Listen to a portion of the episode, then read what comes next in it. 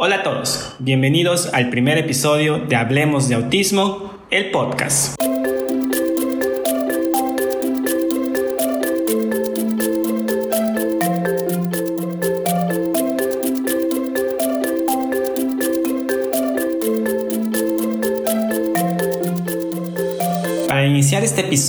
Quiero agradecer a todas las personas que se han incluido a este nuevo espacio. Muchas gracias en verdad por sumarse, por compartirlo, por suscribirse en YouTube, aquí en las plataformas de podcast.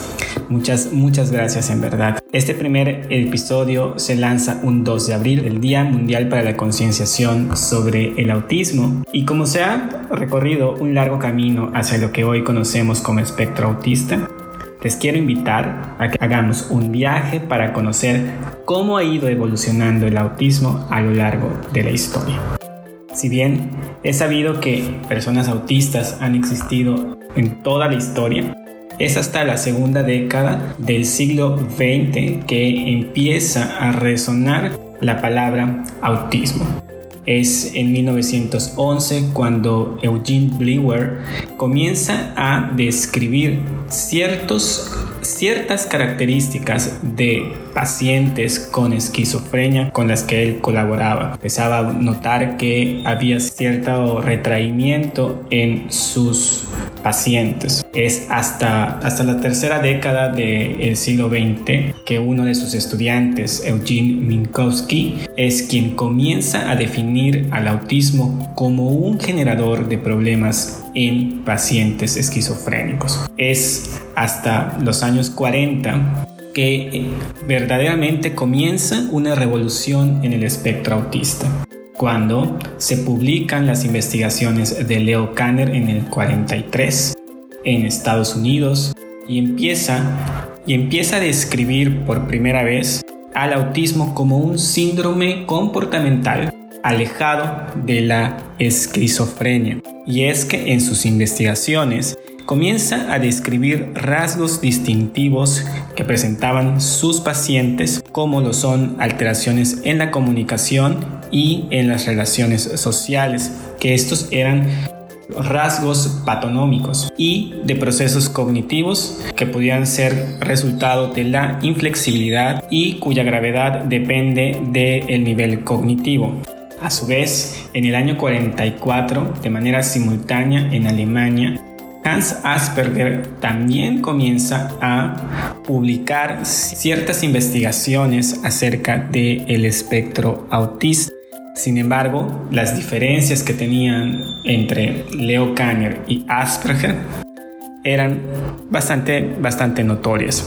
Asperger describía personas que tenían un comportamiento socialmente inapropiado, excéntrico y aunque tenían un buen lenguaje para su edad, su comunicación era, era poco convencional. Tenían un vocabulario precoz, pero limitado en cuanto a temas, o estos eran muy restringidos. Además, presentaban inflexibilidad y tenían la necesidad de hacer siempre las mismas actividades y de la misma manera. Es hasta finales de la misma década que en una segunda publicación, Kanner hace referencia a que las condiciones del autismo se presentaban en cierto tipo de familias con alto nivel de intelectualidad y él atribuía al estilo de crianza la aparición de las características de autismo y es cuando empieza a popularizarse la teoría de la madre refrigeradora. Es hasta los años 50 que empieza a cambiarse la visión de el autismo como una condición conductual, social y empiezan a presentarse las primeras investigaciones sobre el autismo y a sentar las bases sobre que el autismo tenía un factor biológico. Es hasta 1964 cuando se presenta la primera investigación sustentada para decir que el autismo no estaba relacionado con la crianza de la madre o el vínculo madre e hijo, padre e hijo, sino que era una condición biológica. Es Bernard Ringland padre de un hijo con autismo, quien presenta estas investigaciones y funda la Sociedad Americana de Autismo para que padres empezaran a creer que el autismo no estaba en sus hijos por su culpa. Otra revolución en el trabajo con personas autistas viene a finales de los 60, principios de los 70, cuando Eric Schopler en Carolina del Norte, en la Universidad de Carolina del Norte, comienza un trabajo verdaderamente importante en la concepción y en la educación de personas autistas. Él comienza el método, uno de los métodos más importantes en el tratamiento de personas autistas, que es el método TEACH. Es el Treatment and Education of Autistic and Related Communication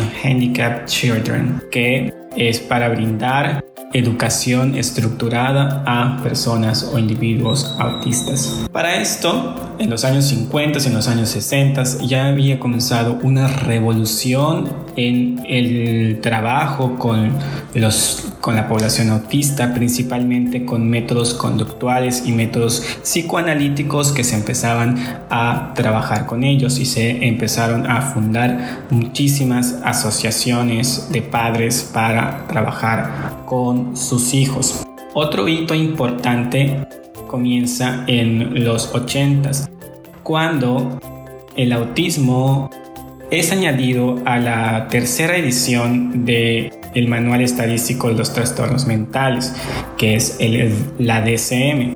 En su tercera edición se incorpora como una característica llamada autismo infantil para separarla de la esquizofrenia.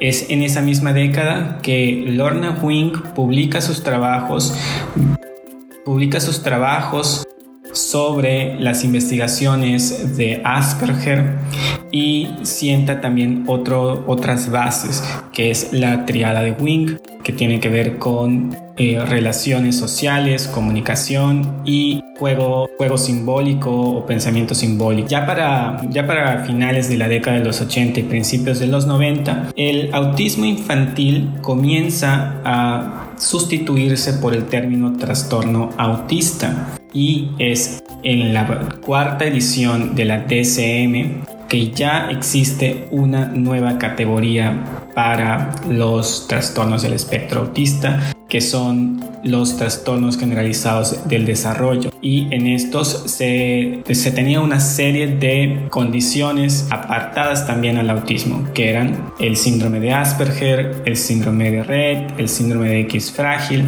y los trastornos generalizados del desarrollo no específicos y a su vez y también el trastorno autista. En la década de los 90 comienzan también ya a publicarse muchas investigaciones para el diagnóstico de personas autistas. Se empieza a popularizar los manuales para, para el diagnóstico, empieza a haber una revolución en cuanto a las, en cuanto a las pruebas de diagnóstico y también se empiezan a fundamentar ciertas teorías de la existencia de población autista. Y es cuando vienen pues corrientes que hablan de vacunas, de tipo de alimentación, de contaminaciones en los, las personas autistas.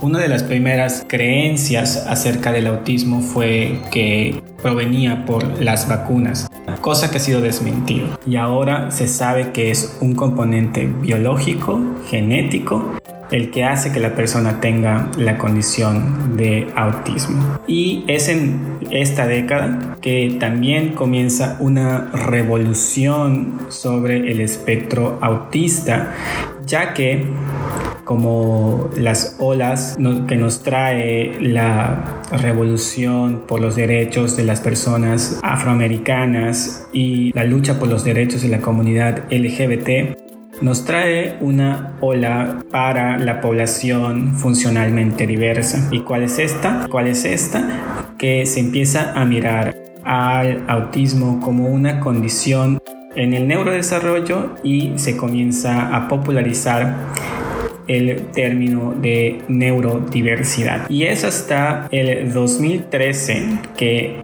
viene un cambio importante en la concepción del autismo. Deja de verse como una condición meramente del crecimiento infantil a saberse que es algo, que es una condición en el sistema nervioso central, que, funciona de una manera diferente a la habitual y que es meramente de nacimiento. Y es cuando viene a cambiarse la terminología y nos empiezan a decir que es un espectro, el espectro del autismo. Y las definiciones empiezan a definir al trastorno del espectro autista como un conjunto de características persistentes en la capacidad para iniciar y sostener una interacción social recíproca y comunicación social con rango de patrones comportamentales e intereses restringidos, repetitivos e inflexibles que tiene un inicio ocurrente durante el periodo de desarrollo típicamente, típicamente en la primera infancia, pero que las características se pueden manifestar tiempo más tarde. Estos déficits son lo suficientemente importantes para causar pues ciertos inconvenientes a nivel personal, familiar, social, a nivel educativo, a nivel ocupacional y persisten en el individuo y se desarrollan en todos los contextos en el que este chico, chica se desenvuelve. Hoy podemos hablar de un espectro autista.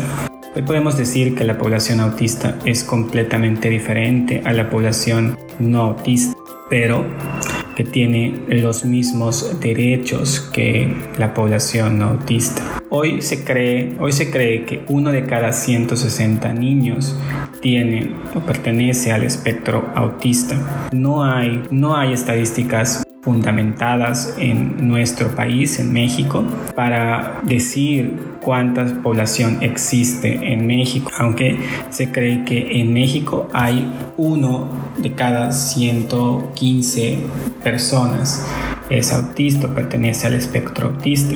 Entre las características que se pueden observar de la presencia del autismo se pueden dividir en tres entre las destrezas sociales, entre las destrezas, comunicativas y en los intereses y comportamientos poco habituales.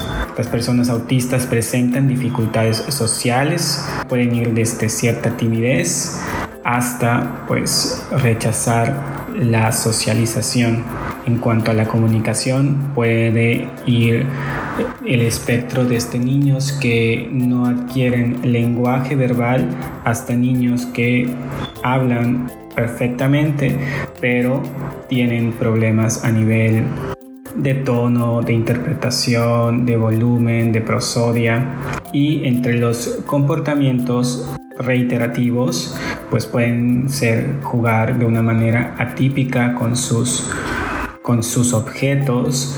Pueden manifestar pueden manifestar movimientos repetitivos. Pueden tener a su vez problemas a nivel de captación de los sentidos por lo que pueden ser hiper o hiposensibles. Puede existir una hiperactividad. Puede existir también impulsividad, pueden haber conductas autolesivas o agresivas hacia otros, pueden haber rasgos de alimentación y de sueño poco habituales, pueden tener estados de ánimo o reacciones emocionales también fuera de lo común. Y sus gustos o su aspecto puede ser diferente a lo que nosotros podemos creer que es una persona común. Y esto en general es lo que ha pasado con el espectro autista a lo largo del tiempo, a lo largo de la historia, en aproximadamente un siglo de conocimiento sobre el espectro autista. Algo que realmente tenemos que empezar a concienciar es que es un aspecto biológico que necesita, que necesita un tipo de educación alterno al habitual que necesitan apoyos diferentes a lo que pudiera tener otra persona y que en general existen en nuestro contexto, en nuestro mundo y que no podemos evitar el tener, que no podemos evitar el relacionarnos con una persona autista, dejarlos de ver como como personas con minusvalía, restarles dignidad, restarles justicia, restarles derechos. Hay que sentar, sentarnos y pensar que ellos son personas como cualquier otra y que también pueden tener las mismas oportunidades y los mismos derechos que los demás. Te invito a compartir este podcast, a difundirlo y a que cada día seamos muchos más los aliados de la población autista. Yo soy Osvaldo May y espero que juntos hablemos de autismo.